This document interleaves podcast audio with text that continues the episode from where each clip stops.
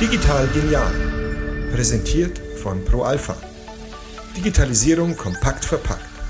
Der ERP-Podcast für den Mittelstand. Hallo und herzlich willkommen zu einer neuen Folge von Digital Genial, dem ProAlpha-Podcast für alle Themen rund um die Digitalisierung. Heute beschäftigen wir uns mit der Branche Elektronik und Hightech. In der vernetzten Welt funktioniert heute kaum mehr etwas ohne Elektronik. Aber die Branche kämpft seit Jahren immer wieder mit Lieferengpässen, Bauteileknappheit, Rohstoffmangel, geopolitischen Spannungen zwischen den großen Industrienationen und jetzt auch noch die Corona-Krise und auch steckengebliebene Frachter verschärfen die Situation hier noch mehr. Die Anforderungen aber bleiben gleich. Die Angebote müssen schnell bearbeitet werden, hohe Qualitätsstandards erfüllen und natürlich besser sein als die vom Mitbewerb. Wie können Unternehmen in dieser Branche hier mithalten? Mein Name ist Thomas Vodermeier und heute spreche ich mit meinem Kollegen Björn Lampe. Er ist Teamleiter unseres Kompetenzcenters für Electronic und Hightech und arbeitet mit seinem Team täglich mit unseren Kunden an den Herausforderungen der Branche. Sie wissen ganz genau, wo der Schuh drückt und wie sich die Probleme lösen lassen. Hallo Björn, schön, dass du da bist. Ja, hallo Tom. Starten wir doch gleich los mit der ersten Frage. Mit welchen besonderen Herausforderungen sind denn Unternehmen in der Branche Electronic und Hightech derzeit konfrontiert?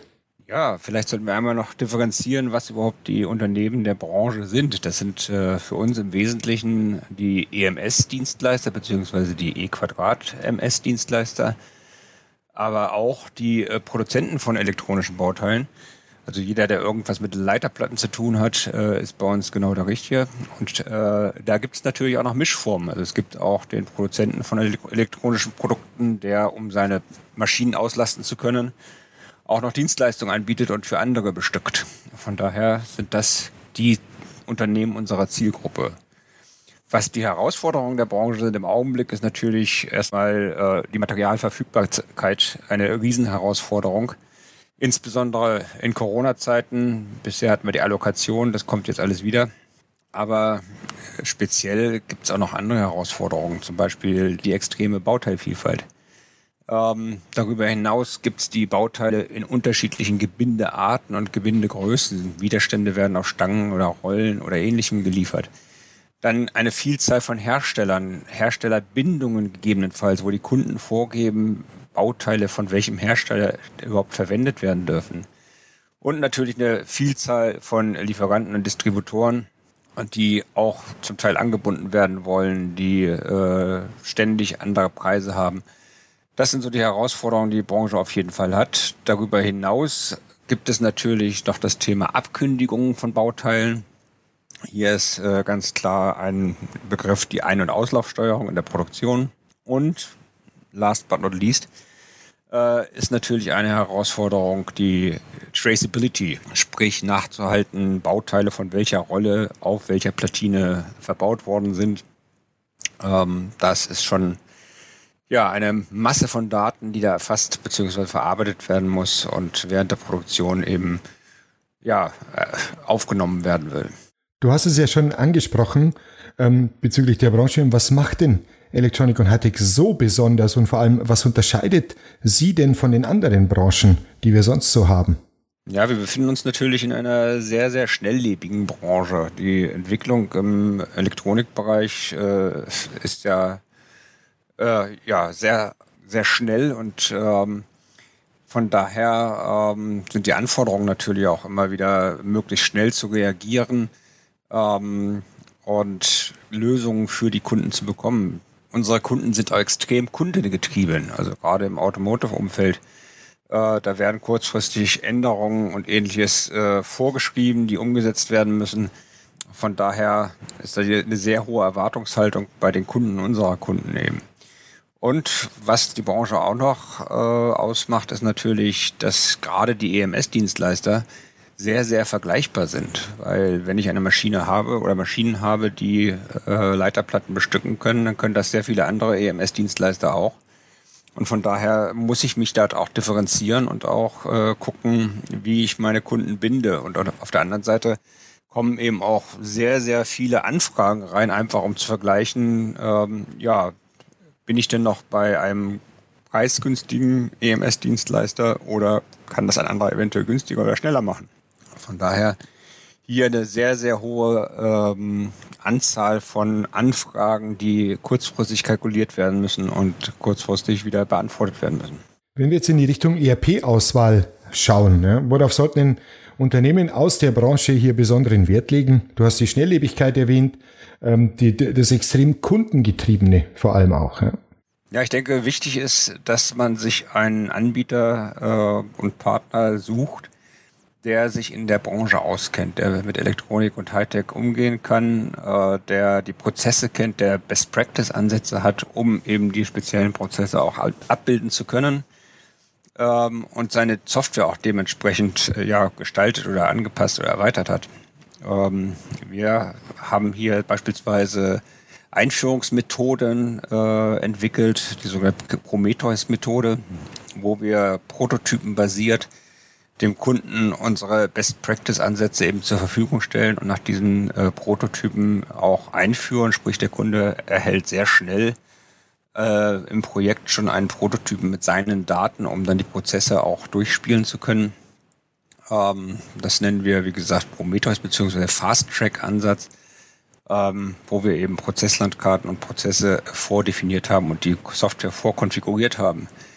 Darüber hinaus sollte meiner Meinung nach in der Branche darauf geachtet werden, dass es Möglichkeiten gibt, äh, Drittsysteme sehr schnell und einfach anbinden zu können, weil das ERP-System ist ja nun mal nicht alleine. Äh, es gibt ja auch Systeme rund um das ERP-System, wie beispielsweise ein Wareneingangsscantisch oder auch MES-Systeme.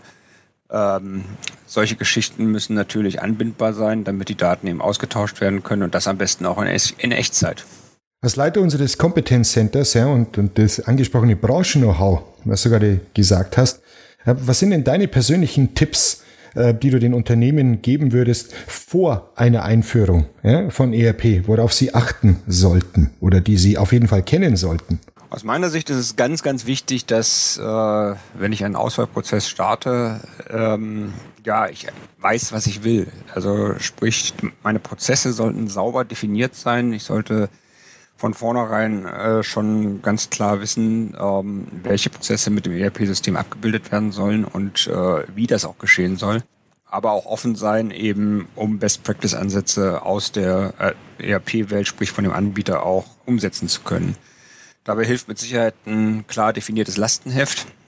Und ich sollte auch wissen, ähm, ja, welche Drittsysteme denn gegebenenfalls angebunden werden müssen. Ich sprach eben schon von den benannten MES-Systemen oder Wareneingangsscantisch oder ähnliches. Darüber hinaus ist das A und O, ich glaube, das ist auch unabhängig von der Branche, dass man saubere Stammdaten hat. Also man sollte sich schon im Altsystem Gedanken machen, wie meine Stammdaten aussehen und diese für die Übergabe an das neue ERP-System sauber vorbereiten, ähm, damit dann eben sauber damit gearbeitet werden kann. Die Stammdaten sind das A und O bei jeder ERP-Einführung in meinen Augen. Wenn du jetzt an bisherige Projekte zurückdenkst ja, mit unseren Kunden, ähm, was war denn deine größte Herausforderung in, in diesen Projekten und vor allem, wie hast du die gelöst oder habt ihr die gelöst? Die größte Herausforderung, die wir hatten in meinen Augen, als wir angefangen haben vor ja, gut fünf Jahren mit der Ausrichtung auf die äh, Branche Electronics und Hightech, äh, war, dass wir erstmal ja, lernen mussten, die, Kunde, die Kunden zu verstehen, die Kunden der Branche zu verstehen. Jeder, der in der Electronics-Branche unterwegs ist, äh, weiß, dass hier ein eigenes Vokabular genutzt wird. Da ist plötzlich von Nutzen, von Platinen, von Material Part Numbers äh, und so weiter äh, die Rede. Unique IDs sind auch immer wieder im Gespräch. Es gibt spezielle Prozesse, sprich die Erfassung der Traceability-Daten im, äh, in der Produktion beispielsweise oder eben auch spezielle Tools und Werkzeuge wie so ein Wareneingangsscantisch. Das mussten wir erstmal verstehen, äh, was da überhaupt gemeint ist und wie wir das im ERP-System abbilden, äh, abbilden können. Und da hat sich echt bewährt, dass wir von vornherein eben nicht äh, darauf Wert gelegt haben, dass wir die Pro-Alpha-Urgesteine in die äh, Branche reinbringen, sprich die erfahrensten Berater aus Pro-Alpha, die helfen uns zwar auch, aber viel wichtiger war, dass wir auf Berater gesetzt haben, die aus der Branche kommen. Sprich, im, äh, in meinem Team sind überwiegend Leute, die selbst schon in Elektronikunternehmen äh, gearbeitet haben. Wir haben da beispielsweise einen ehemaligen Einkäufer eines EMS-Dienstleisters, der natürlich die Prozesse aus dem FF kennt und äh, uns auch im Competence Center, was wir eben gebildet haben, äh, da massiv nach vorne gebracht hat.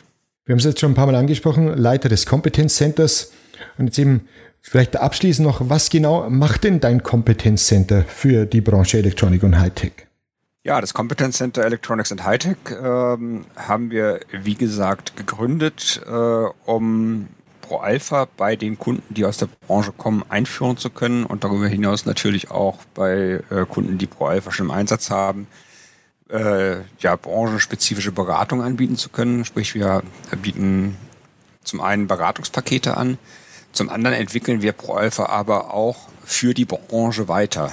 Sprich, wir haben Arbeitskreise über unseren Pro Alpha Anwenderkreis gesteuert, äh, wo unsere Kunden, wie beispielsweise eine BMK oder eine Limtronic, regelmäßig an Workshops teilnehmen, uns ihre Anforderungen äh, benennen, die eben wirklich branchenspezifisch sind und nicht jetzt von einem Kunden kommen, weil er das gerade braucht, sondern die eben für alle Kunden einen Mehrwert bieten und äh, dann äh, definieren wir die Anforderungen, konzipieren sie und setzen sie im Pro-Alpha-Standard um und haben dadurch ein branchenspezifisches Software-Modul entwickelt, was eben die Kunden äh, ja, einsetzen können, um die Spezialitäten aus der Electronics- und Hightech-Branche eben abbilden zu können. Nehme ich zusammenfassend mal mit, dass jede Branche hat seine sehr speziellen Eigenheiten. Ja, ist wirklich äh, gerade auch Electronics und Hightech äh, eine sehr schnelllebige Branche. Das beginnt beim Bauteilemanagement, wo eine enorme Vielfalt an Teilen abgedeckt werden muss und geht bis hin zur Traceability. Denn jedes noch so kleine Bauteil, wie du uns gezeigt hast und wo es verbaut wurde, muss genauestens dokumentiert werden und eine moderne ERP-Software kann auch hier eine große Unterstützung sein. Besonders wichtig ist hier auch, dass die Anbieter die Branche auch wirklich kennen, ja, wie du gesagt hast, und vor allem saubere Stammdaten haben und auch die Software kontinuierlich weiterentwickeln. Vielen lieben Dank, Björn, äh, für das Gespräch. Gerne. Damit sind wir auch schon wieder am Ende der Episode. Vielen Dank fürs Zuhören und bis bald.